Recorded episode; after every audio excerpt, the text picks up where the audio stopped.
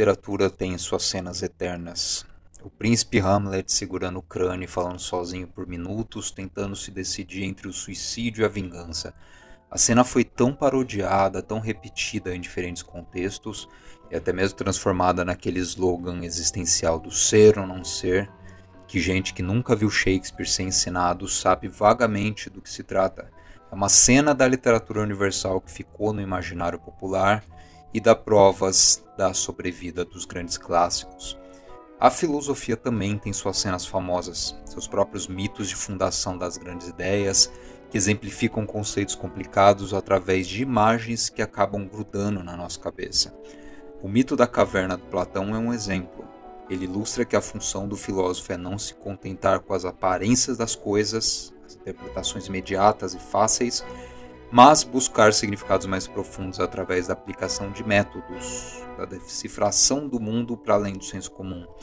E o seu professor idoso de filosofia vai querer explicar essa cena por umas duas horas seguidas, fazendo exegese dos textos de Platão e citando umas coisas complicadas em grego antigo. Mas uma pessoa não especializada, no fundo, consegue retirar significados mais ou menos palpáveis dessa grande imagem com base na sua própria experiência de vida. Tem livro de autoajuda que usa essa cena do mito da caverna para defender essas filosofias de vida meia-boca que circulam por aí. Mas o que nos importa é que os filósofos desde a antiguidade sabem que, criando grandes metáforas, eles serão lembrados. Eles conseguirão influenciar até o cara que nunca sentou para ler um tratado filosófico. Esse é um dispositivo que funciona bem. E se tem uma coisa que os alemães fracassaram na época clássica da sua filosofia, foi na hora de divulgar suas ideias para não especialistas. Eles fazem jus àquela fama de serem autores difíceis, que complicam as coisas desnecessariamente, acabam criando um linguajar muito hermético, que torna a literatura de filosofia alemã uma espécie de caça ao tesouro. Você tem que sofrer um pouco para ser recompensado com uma ideia boa. E pior, às vezes você tem que estudar a língua alemã para entender o que de fato Kant, Schelling ou Heidegger quiseram dizer, porque não existe tradução que dê conta de facilitar a leitura. E o Friedrich Hegel parece ter dado conta desse problema de divulgação. Mesmo sendo ele um autor bem difícil, um cara que reconhecia ter dificuldade de se expressar de forma clara, ele criou uma cena de luta pela vida entre dois indivíduos selvagens que resulta não na morte de um deles. Antes termina em um sendo escravizado pelo outro e o outro virando mestre. De ponto de vista teatral, é só isso que acontece, é uma cena super simples. Só que a partir daí, esse autor retira várias conclusões sobre a origem da desigualdade, sobre a crise da consciência em que o senhor de escravos recai, para então dar ensejo a reflexões sobre a formação da sociedade hierárquica, que é pautada por senhores e servos, e da necessidade de uma superação das hierarquias. Né? Isso foi algo extremamente influente para Marx e para os hegelianos de esquerda, como a gente vai ver no fim.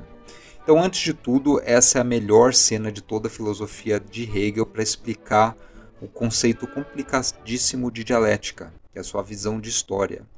A ideia central da filosofia da história do Marx, do Engels e do Bakunin também sai daí.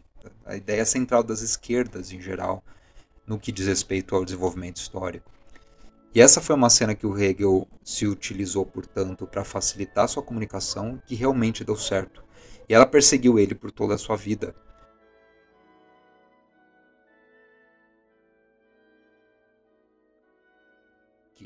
O Hegel escreveu seu primeiro livro de peso mesmo, que foi a Fenomenologia do Espírito, em 1807.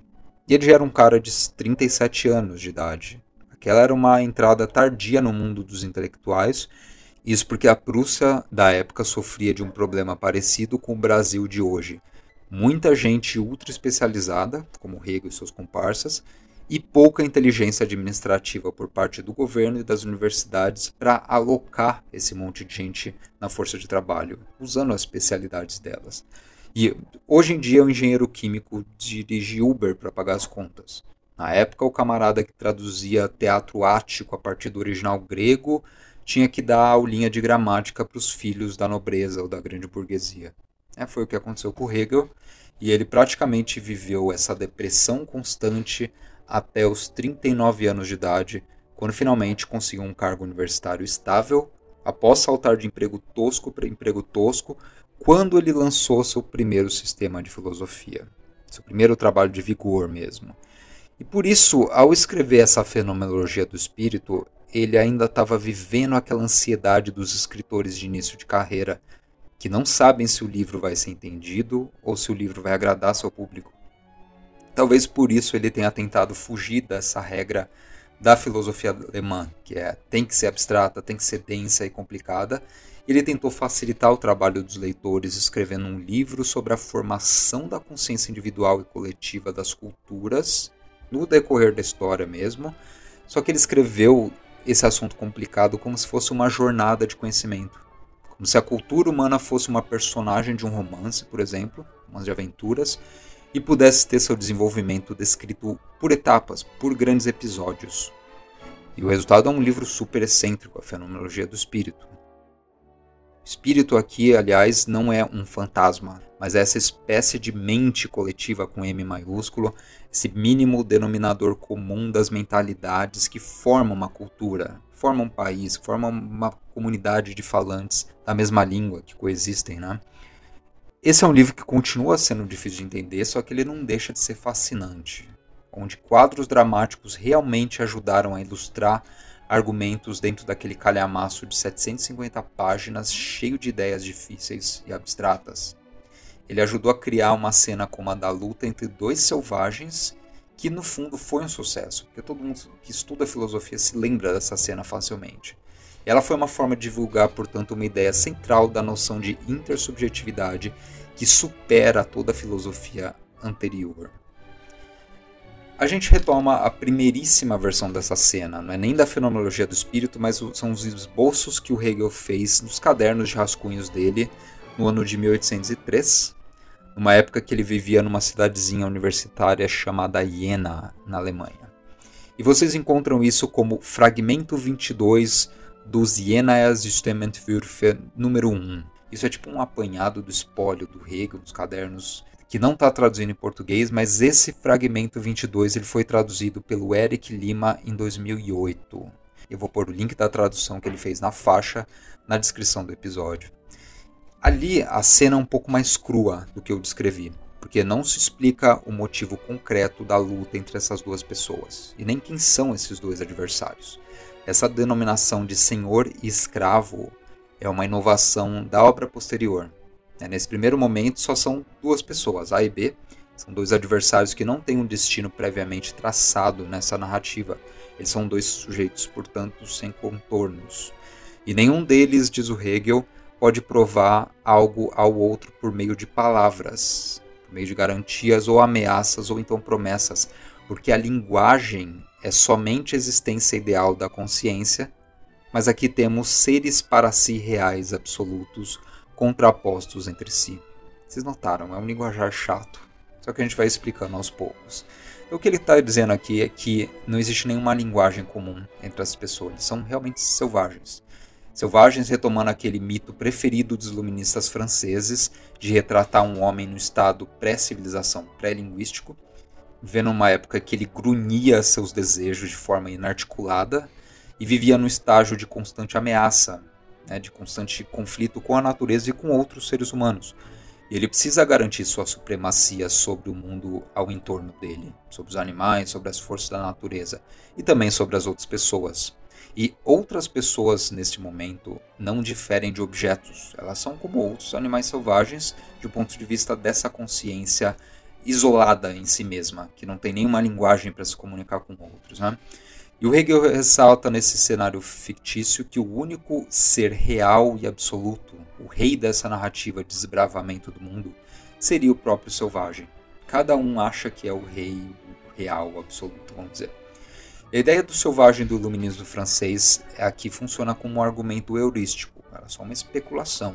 Eles não estão interessados em falar isso realmente existiu entre tais anos do Neolítico. Não é esse o interesse científico. E esses bárbaros no estágio descrito são destituídos da mesma imaginação que a gente tem. Eles não têm nem a mesma capacidade de se projetar para um futuro em que outras pessoas façam parte de sua atuação no mundo como sujeitos, digamos, e não mais como um outro objeto a ser usado. E notem, claro, que a sociedade é impossível nesse estágio. Então, a grande pergunta que o Hegel faz é: como o ser humano passou desse estágio de simplicidade mental para um estágio de intersubjetividade? Os primatologistas hoje em dia eles nos contam o seguinte, através dos estudos deles, que o ser humano como espécie tem umas centenas de milhares de anos. Só que durante boa parte da experiência humana, nada aconteceu. Não, não teve história, não teve nenhum desenvolvimento real. Então dependeu de um momento de virada, uma noção de autoconsciência para que nossa história começasse de fato. Isso tem a ver com o surgimento da agricultura, da passagem do nomadismo para o sedentarismo, como a gente estuda na escola, mas para um filósofo as formas de consciência são o que importa. A agricultura não explica por que isso aconteceu. E é isso que o Hegel está analisando aqui ao propor essa cena. Isso deveria interessar qualquer leitor de teoria marxista também, porque aqui a gente encontra o cerne do conceito de autoconsciência política dentro da tradição alemã. Só que o problema da reação entre eu e outro indivíduo não vai ser lido numa chave moral, como foi por virtualmente todo o mundo da filosofia, desde Aristóteles até os filósofos liberais, por exemplo. Ele é visto antes de tudo como um problema epistemológico, um problema de conhecimento de outras entidades. É um problema de como a existência alheia altera também o meu formato de consciência. Ao resgatar essa cena mítica das origens, o Hegel está transitando no universo especulativo de filósofos anteriores. É, outras pessoas já vieram com essas cenas em diferentes chaves. E elas propuseram a formação do indivíduo como uma entidade isolada do restante do mundo em geral. Os liberais mesmo pensando no Adam Smith ou John Stuart Mill, escreveram suas teorias sobre a sociedade a partir disso. Sempre vão descrever um mundo em que o indivíduo está isolado e vai desenvolvendo a civilização. E se você ler o, Capital do Marx, no capítulo 2, você vai ver uma descrição engraçadíssima de como os liberais clássicos sempre vão explicar a sociedade a partir do indivíduo como um náufrago numa ilha, como um Robinson Crusoe e através do seu trabalho individual, do seu esforço, de sua devoção, ele vai conseguindo melhorar a própria vida, né? Então, no mundo, na cabeça do liberal, não existe outros indivíduos, existe você só no mundo. Essa é a grande falácia filosófica da qual o liberalismo nunca se livrou, aliás. E notem que o Hegel não está recriando esse cenário todo à toa. Ele está combatendo a teoria mais poderosa e influente de subjetividade que surgiu na filosofia desde o Descartes, o que nos torna humanos é a capacidade da autoconsciência, cogito ergo sum, penso logo existo. Você nasce com isso, de acordo com Descartes. O Hegel vai nos contar outra história. Ele vai dizer que mesmo que em algum momento longínquo da história do Homo sapiens e dos Neandertais tenha ocorrido esse tipo de encontro radical entre dois macacões absolutos que não reconhecem a subjetividade e dignidade do outro, que vê o outro macacão absoluto como mais um objeto no mundo, vamos dizer, ele engendra uma crise de consciência nos dois. Não é possível haver uma sociedade onde cada indivíduo se veja como um ser absoluto, núcleo do universo. Não existe a possibilidade nem de uma ética que coordene essa sociedade, nem de linguagem, vai dizer o Hegel. Então, só aí a ideia de evolução social surge. Só quando você tem um acordo tácito entre esses dois indivíduos que não termine na morte de um ou de outro. E essa evolução social ela remete a momentos em que a sociedade se torna mais autoconsciente, que consegue reconhecer o que acontece nos seus bastidores e becos escuros para então adquirir algum controle sobre si mesma. E até hoje a gente entende a evolução da sociedade nesses termos. Vamos pensar nesse homem primitivo do estágio inicial. Como um sujeito vivendo no estado de natureza, ele é dotado de uma linguagem muito própria, radicalmente íntima, né? a ponto de sua comunicação resultar algo impossível. Então, uma vez que cada um é uma mente fechada em sua própria inteligência, crente da totalidade da própria singularidade, diz o Hegel, não existe mediação possível de uma inteligibilidade compartilhada né, uma pessoa trocando ideia com a outra, que permita, antes de tudo, a troca produtiva de conhecimento entre esses dois indivíduos. Assim, vai restar cada um deles se afirmar em sua totalidade, destruindo o outro, achando que o que acontece dentro de sua própria mente é suficiente, a totalidade do mundo e do conhecimento. Então, cada um, na singularidade de sua existência, vai se pôr como uma totalidade exclusiva e, por extensão, excludente do outro. Não é possível que o outro exista como um ser inteligente, ele tem que ser algo inferior, certo? E a luta nesse quadro hipotético se engendra por uma razão lógica, portanto. O sujeito que se entende como totalidade não pode nem permitir a coexistência de um outro e está reivindicando o mesmo estatuto para si. Está querendo também ser uma totalidade. Então, não há espaço para duas totalidades, em outras palavras. Admiti-lo seria minar minha própria condição de ser total absoluto, da qual minha dignidade primitiva depende. Então, da mesma forma que não há espaço para dois reis dentro de um trono, um sistema monárquico, não existe espaço para esses dois seres primitivos como seres absolutos, que acham que são absolutos. Então, o dano ao outro se torna uma necessidade, condição obrigatória para a manutenção da consciência de si nos termos em que ela foi exposta no início da batalha. Essa batalha, escrita pelo Hegel, porém, ela não se resolve com a morte. Uma vez que os primeiros golpes são desferidos, eles começam de fato a brigar, surge para cada oponente a embaraçosa impressão de que o outro está lutando pelo mesmo motivo que lhe feriu o senso de dignidade. Que o outro está lutando como um rei também. E aqui os sentidos da luta nessa cena se multiplicam, porque fica evidente que aquela é uma batalha em que, eu cito, cada qual tem de pôr a si mesmo como totalidade na consciência do outro. Né? Tem que provar para o outro que é uma totalidade. Mas que já que a briga começou, deve também investir na morte desse outro. Então o paradoxo que surge aqui é que na mente primitiva desses dois personagens torna-se necessário o reconhecimento do reconhecimento mútuo. Ambos estão desejando a mesma coisa, ser reconhecido como rei. E ambos aceitam o risco da autodestruição, de passarem de uma pretensa totalidade para um nada, para virar um defunto, gerando a partir daí duas saídas possíveis. O A, o indivíduo número 1 um pode ganhar, o indivíduo número 2 pode ganhar, beleza. E aqui o nosso amigo Hegel faz questão de ser obscuro. Eu vou ler esse trecho da cena de conclusão bem devagar e comentar em seguida, porque se trata de um momento muito importante desse argumento. E a linguagem utilizada por ele não ajuda tanto vai dizer o seguinte: se ele, um dos indivíduos, se ele vier a encontrar a si próprio na morte, se ele provar ser para o outro meramente a perda de uma parte, ou de toda a posse implicada aí, aí na luta, né?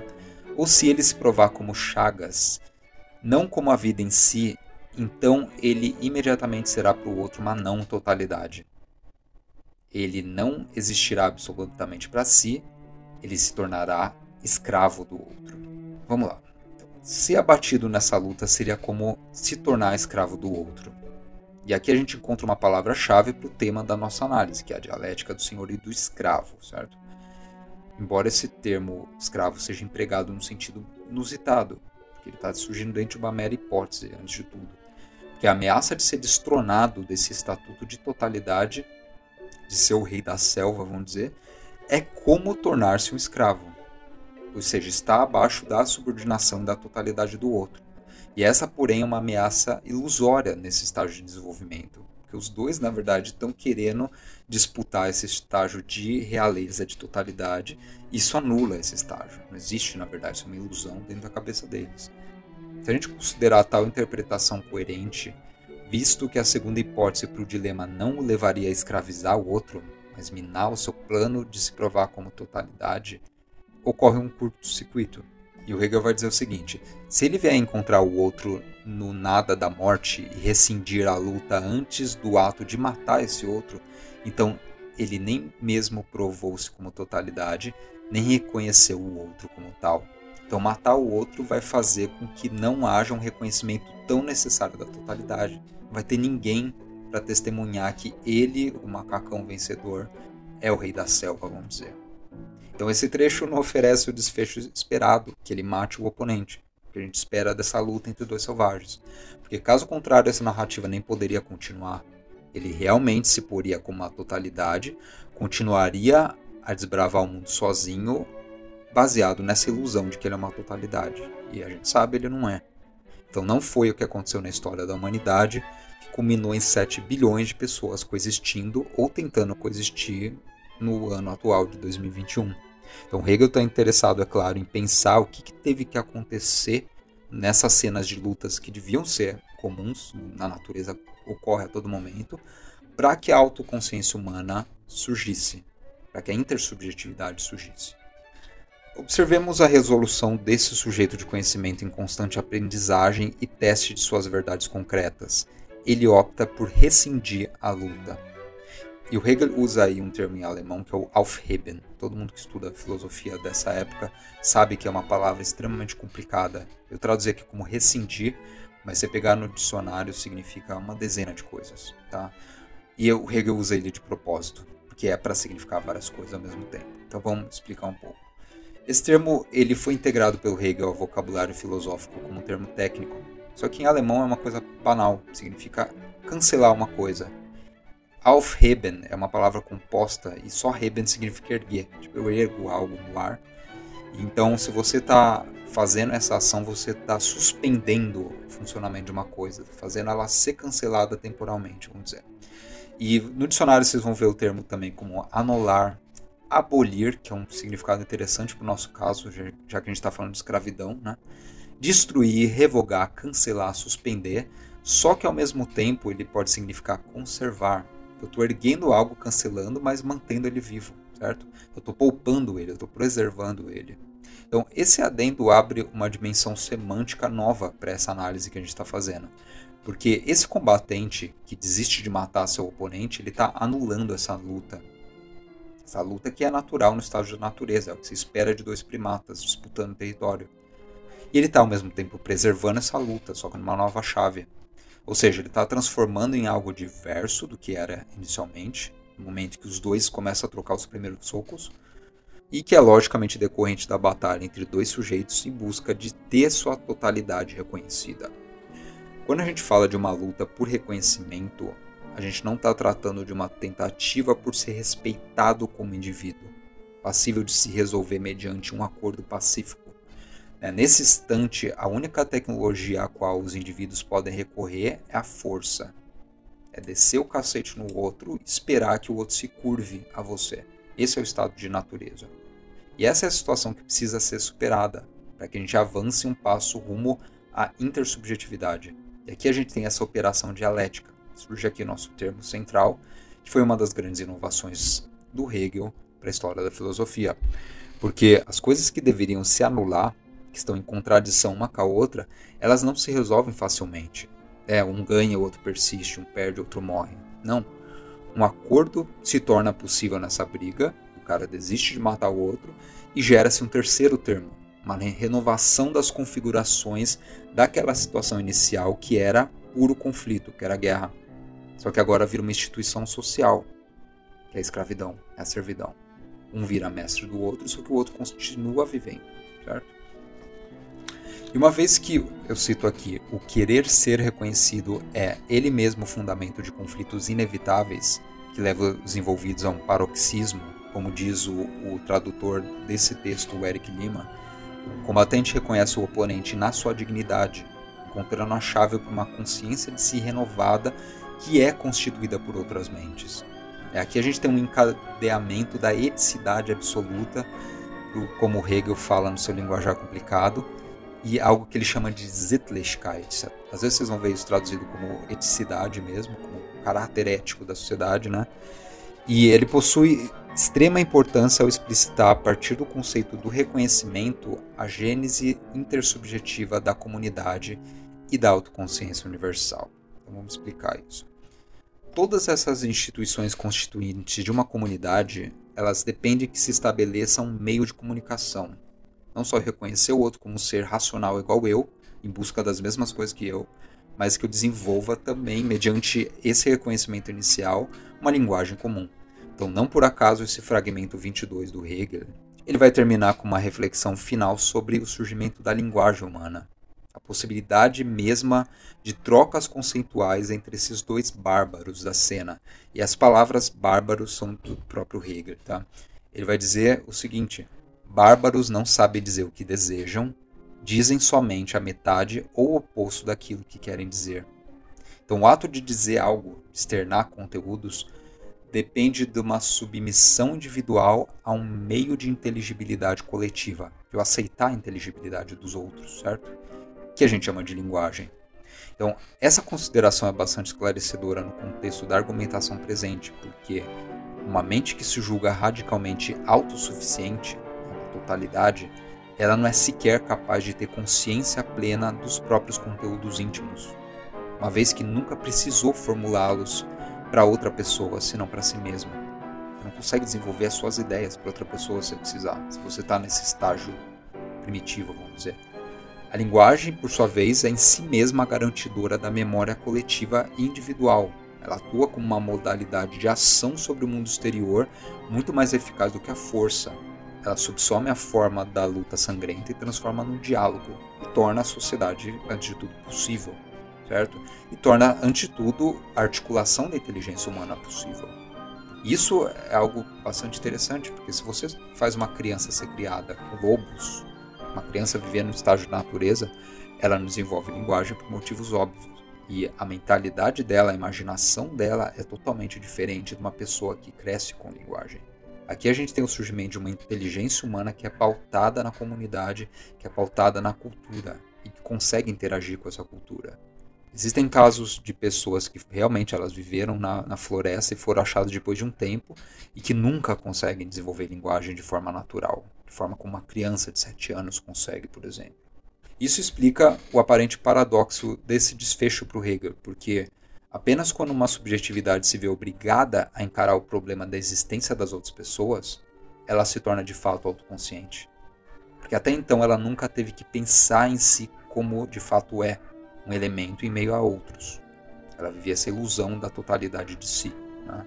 Então, antes a nossa personagem estava iludida por sua própria totalidade e divisibilidade do resto do mundo. Nesse novo estágio, eu cito, o pleno desenvolvimento da identidade singular se dá na tessitura da vida comunitária definida pelo mútuo reconhecimento de direitos e deveres, como escreve o Eric Lima. Então aqui é o surgimento também do direito, é o surgimento da política. Vou fazer um balanço aqui nessa cena relativamente curta. Ao incluir o confronto entre dois indivíduos isolados como condição prévia à constituição das consciências de si, o Hegel já nesse esboço de sistema ele está inovando a tradição filosófica de forma radical, porque até então o problema epistemológico das outras mentes raríssimas vezes se apresentava como um problema realmente complicado. Ao contrário, até a filosofia iluminista, até os liberais, o problema das outras pessoas é, em primeiro lugar, um problema prático, um problema moral. A identificação intelectual com outras mentes não é de forma alguma problemática, ela é automática, na verdade. Então, o grande problema da filosofia até então foi de como eu devo me comportar em relação às outras pessoas. Isso é o que você lê em Adam Smith, isso é o que você lê em Kant, certo? Só que ele acaba por aqui. Novamente, é onde interpretações do direito moderno param nossos sistemas filosóficos de direito ainda têm um pé muito grande nessa tradição liberal. E o Hegel vai desenvolver algo muito diferente, o conceito do reconhecimento para explicitar uma gênese intersubjetiva tanto da autoconsciência quanto da comunidade pensante, promovendo uma filosofia capaz de superar o quadro conceitual individualista do direito natural moderno. O esboço desse sistema de Iena liga a ética, política, moral e direito num só mito, é um mito de origens, vamos dizer, que possui uma eficácia argumentativa de um apelo absurdamente grande para o próprio Hegel e para todo mundo que veio depois na tradição hegeliana. Eu digo que ele teve apelo para o próprio Hegel porque, caso contrário, ele não teria retomado essa mesma cena no seu grande livro inicial, que é a Fenomenologia do Espírito, de 1807, insistindo numa nova cena de luta. Só que ele altera certas coisas aí. A gente pode soltar algumas fórmulas da teoria da subjetividade hegeliana nessa pequena cena. Primeiro, a autoconsciência não é algo natural para nós como animais. Ela é um fenômeno cultural que foi conquistado, com a qual as crianças não necessariamente nascem. Elas têm que aprender. Elas têm que começar a viver na sociedade para adquirir isso.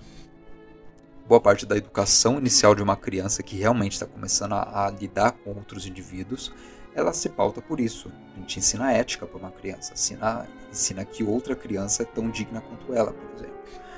Isso é uma coisa muito básica que ficou na nossa cultura que precisou ser aprendido na prática no mundo selvagem. E o reconhecimento da existência e dignidade ontológica dos outros produz uma renovação e uma crise ao mesmo tempo das nossas subjetividades. Que a gente acaba tendo que entender que não possui um posto de proeminência no mundo. Né? Antes a gente divide espaço contratualmente com outras subjetividades, igualmente munidas de inspirações absolutas. Ética é o nome desse contrato. É um contrato que precisa ser renovado a todo momento e que não é algo dado e que não é algo que não tenha uma historicidade própria. Tem dois pensadores recentes, o David Graeber e o David Vengrow, que desenvolveram estudos no campo da arqueologia e da antropologia sobre como a consciência humana se desenvolveu durante a evolução da espécie, né? principalmente nos últimos 100 mil anos, do momento que seus antepassados saem da caverna, que a reprodução humana deixou de ser quase exclusivamente fruto de estupro, e foi isso, infelizmente, pela maioria da história maldita da nossa espécie, e as pessoas de fato se tornaram indivíduos para viver em sociedades civis, lutarem por direitos e negociarem sua presença e seu direito à vida em sociedades democráticas em busca de aperfeiçoamento mais ou menos constante. Né? E as conclusões que esses caras do século XXI chegam são surpreendentemente parecidas com as do Hegel lá atrás. É que a gente está falando de estudos feitos pela neurociência, interpretados e contextualizados por antropólogos profissionais, com métodos, claro, que o Hegel não tinha como contar. É, e aqui eu deixo um... Ele fala que neurocientistas fizeram certos testes que mostram que a janela da autoconsciência tende a durar 7 segundos. Se não houver um esforço para manter-se uma reflexão sobre si mesmo. Não havendo esse esforço, a mente logo recede a um estado contemplativo às suas funções repetitivas do dia a dia. E, ou seja, basicamente a gente está no piloto automático o tempo todo, boa parte da nossa vida. É diferente da, do que propunha a teoria cartesiana, nós não somos pessoas autoconscientes todos os segundos da nossa vida. Então, pelo contrário, do ponto de vista cognitivo, nem é tão misterioso o fato de que as pessoas sejam sonâmbulas, por exemplo, que consigam caminhar ou até dirigir um carro durante o sono, porque é meio isso que a gente faz durante boa parte do dia. A gente opera no nível automático. Caso contrário, haveria um dispêndio de energia psíquica absurda. A mente humana nem consegue fazer isso, certo? Ter um talento, isso é alguma coisa que a gente aprendeu com Heidegger, naquele livro Ser e Tempo. Se você é um marceneiro talentoso, por exemplo, você é talentoso porque você não precisa nem pensar no que você está fazendo. Um amador que está pegando o martelo pela primeira vez e tentando construir algo, esse amador ele precisa despender muita energia e concentração no procedimento. Porque às vezes ele só lembra assim da aula teórica que ele teve na escola e ele está tendo que aplicar. Já um cara que trabalha 30 anos com isso, ele faz automaticamente super bem, ele não precisa parar para pensar. Né? Isso também explica esse mecanismo de automação das nossas mentes. Existe só uma exceção para essa automatização, quando você está conversando com alguém. Porque o momento da intersubjetividade é justamente o momento em que a gente está pensando a todo momento na postura do outro e na nossa. A gente está medindo palavras para lidar com o outro, porque a gente está nesse momento privilegiado das consciências em que a gente tem que considerar a dignidade ontológica do outro. E entender que o outro tem que fazer o mesmo pela gente, tem que respeitar a nossa dignidade. Você está a todo momento se colocando no papel do outro, tentando entender o que ele quer dizer com tal frase. Por aí vai. Esse é justamente o momento em que os dois selvagens do Hegel aprenderam depois de uma cena inicial de luta. Ou você mata o outro, ou você entra em um acordo. Intersubjetividade é esse acordo. E dramaturgos sabem muito bem disso desde a antiguidade. Né? Os próprios filósofos pré-socráticos, não por acaso, começaram o registro da filosofia grega com diálogos. Eles não escreveram grandes tratados filosóficos, eles faziam diálogos entre duas pessoas conversando e chegando a conclusões, né, através de um debate racional. o diálogo, portanto, é esse momento privilegiado da mente, o momento em que a autoconsciência está ativada. No fragmento de Iena número 22, o Hegel ele passa a tecer algumas reflexões sobre o surgimento da linguagem dos idiomas, como eu falei, isso só ocorre com a criação de um código de comunicação e difusão de saberes coletivos que ele vai chamar de cultura. Às vezes ele vai chamar isso de Geist, de mente. E daí que vem essa noção da fenomenologia do espírito, a fenomenologia do Geist. É o espírito, mas é um espírito no sentido da intelectualidade coletiva da humanidade que tem seu desenvolvimento próprio. É a totalidade da cultura. essa entidade ela se torna um receptáculo do absoluto. Não são mais os sujeitos isolados que achavam que era absoluto, que era uma totalidade, mas essa cultura que se cria a partir dessa intersubjetividade que pauta toda a história humana. Aí a história humana começa. Então, essa consciência renovada de si do homem civilizado, portanto, acaba sendo um fenômeno mais social do que parece.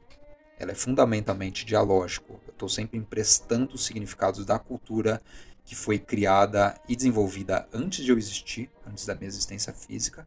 Não é à toa que quando eu nasço eu retiro valores, linguagem, conhecimentos da minha cultura. Isso é dado para mim. Sou forçado a me valer desse receptáculo de experiências humanas acumuladas que eu estou chamando aqui de cultura ou de Geist. No espaço das discussões éticas, a gente enxerga claramente implicações dessa natureza dialógica, vamos dizer, da subjetividade, porque um indivíduo que seja degenerado a ponto de não reconhecer a dignidade de outros seres humanos, ele não é nem apto a viver na sociedade a gente julga, de certa forma, né? nos nossos sistemas punitivos, julga as pessoas dessa forma. A menos que ele seja o seu presidente, né? Quando você vê ele falando uma frase tipo essa. Funciona. Eu sou favorável à tortura, tu sabe disso, né? Através do voto, você não vai mudar nada nesse país. Tá? Nada, absolutamente nada. Você só vai mudar, infelizmente, quando um dia nós partimos para uma guerra civil aqui dentro. Né? E fazendo um trabalho que o regime militar não fez, matando os 30 mil. Começando com o FHC. Não deixar para fora, não. Matando. Se vai morrer alguns inocentes, tudo bem. Esse indivíduo ele tem que ser mantido numa jaula. A humanidade de uma criatura assim se torna algo questionável, já que ser civilizado pressupõe que a gente compartilhe de uma ética mínima básica. E o que esse cara faz é fantasiar a existência de 30 mil pessoas que ele nem conhece, que só existem na mente pervertida dele como antagonistas em potencial ele vislumbra a destruição física dessa gente. Ele não saiu, portanto, desse estágio primitivo da cena hegeliana ainda.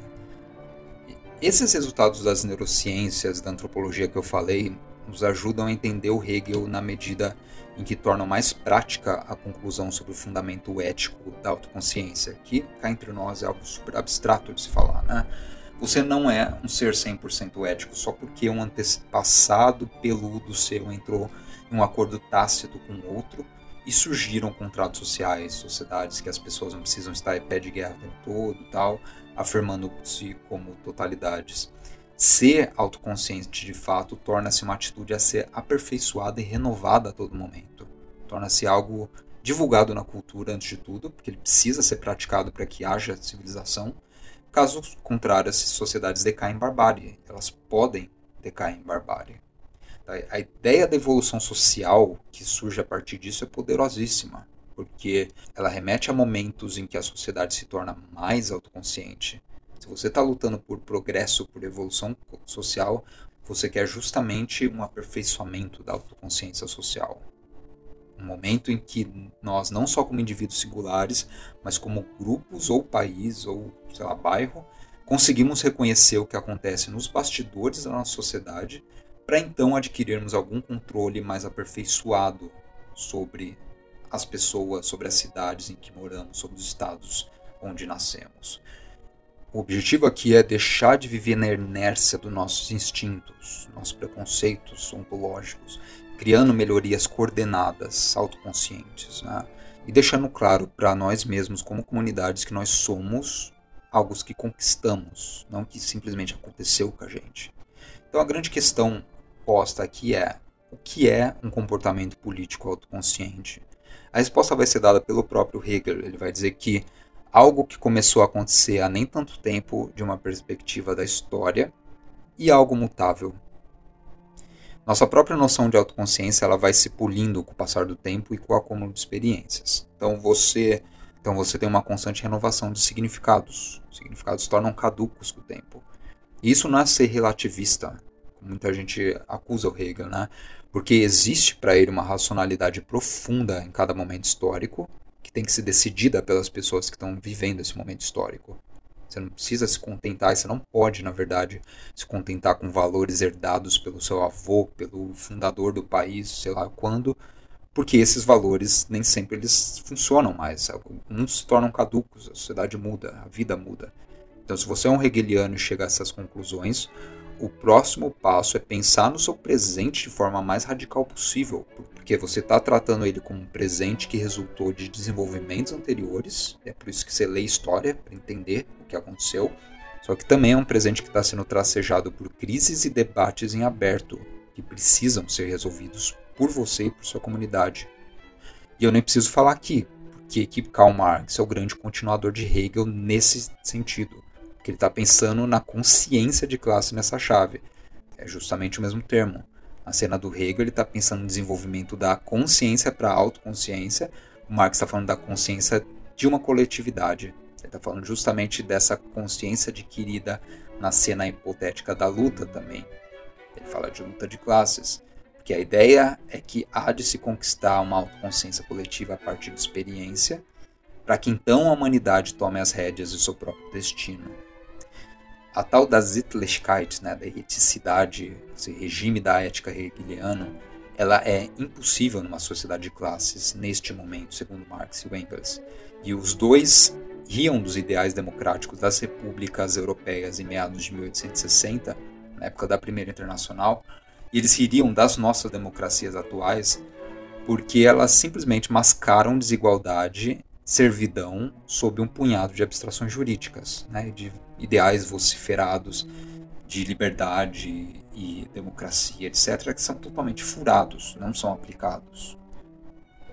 O fim do capitalismo e toda a sua incapacidade de operar com eficácia na nossa época é uma forma de resgatar qualquer possibilidade de ação coordenada do mundo, de resgatar nossa dignidade como seres vivos pensantes e instaurar essa tal da Sittlichkeit, esse regime ético mencionado. Esse foi só o primeiro passo na formulação da ideia da dialética do senhor e do escravo no Hegel.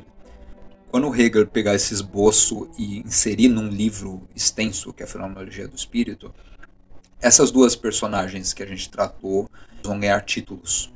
É, antes era só o sujeito 1, o sujeito 2, Levando em conta esse contexto novo do Hegel de 1807, que era um período auge da escravidão no mundo transatlântico, é até razoável que a gente espera que um episódio chamado A Dialética do Senhor Escravo fosse abordado por um intelectual público interessado em discutir a escravidão, a escravidão real, que estava rolando na época com tudo a todo vapor e que era então o grande tema dos debates públicos e dos jornais.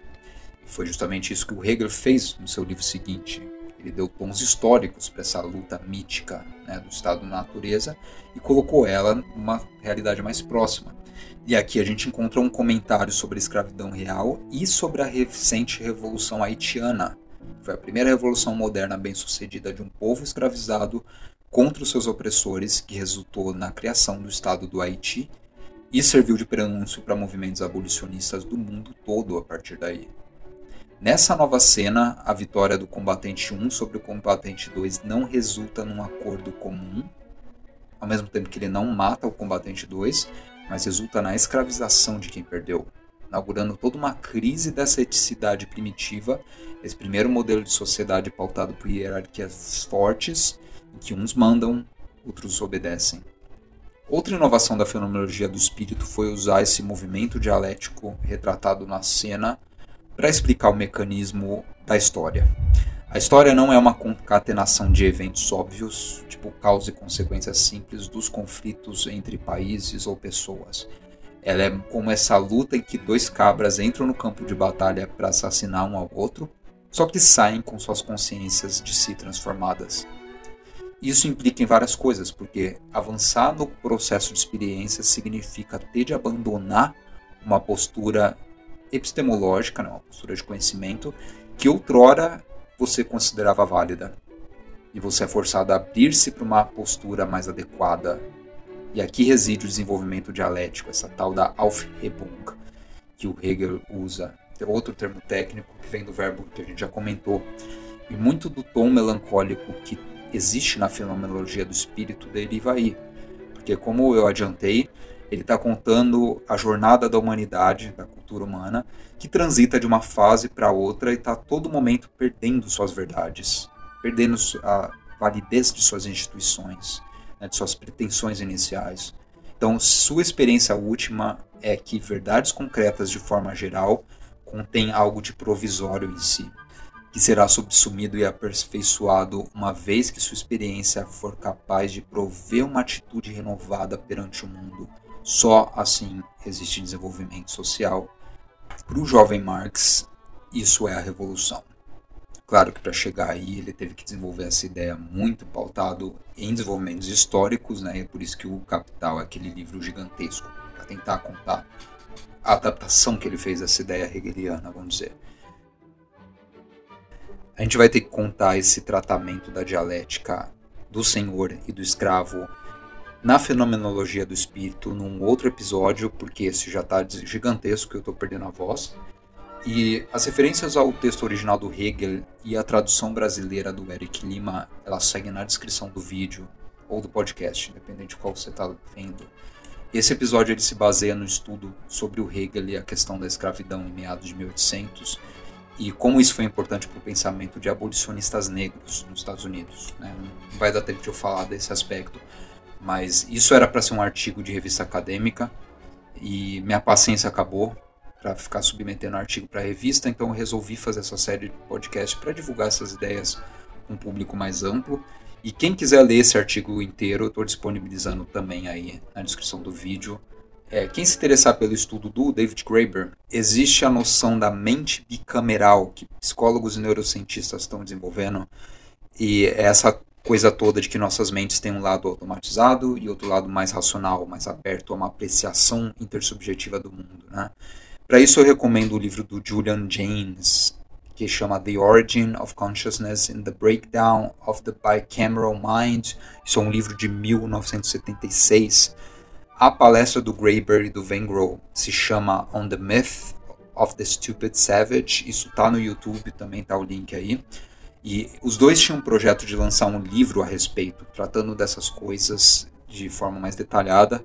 Só que a vida do David Graeber foi prematuramente abreviada no passado, infelizmente. Ele vai fazer muita falta e eu não sei, portanto, se esse livro vai sair algum dia. Tá? Mas de qualquer forma, está disponível a palestra na voz do próprio e a gente fica por aqui.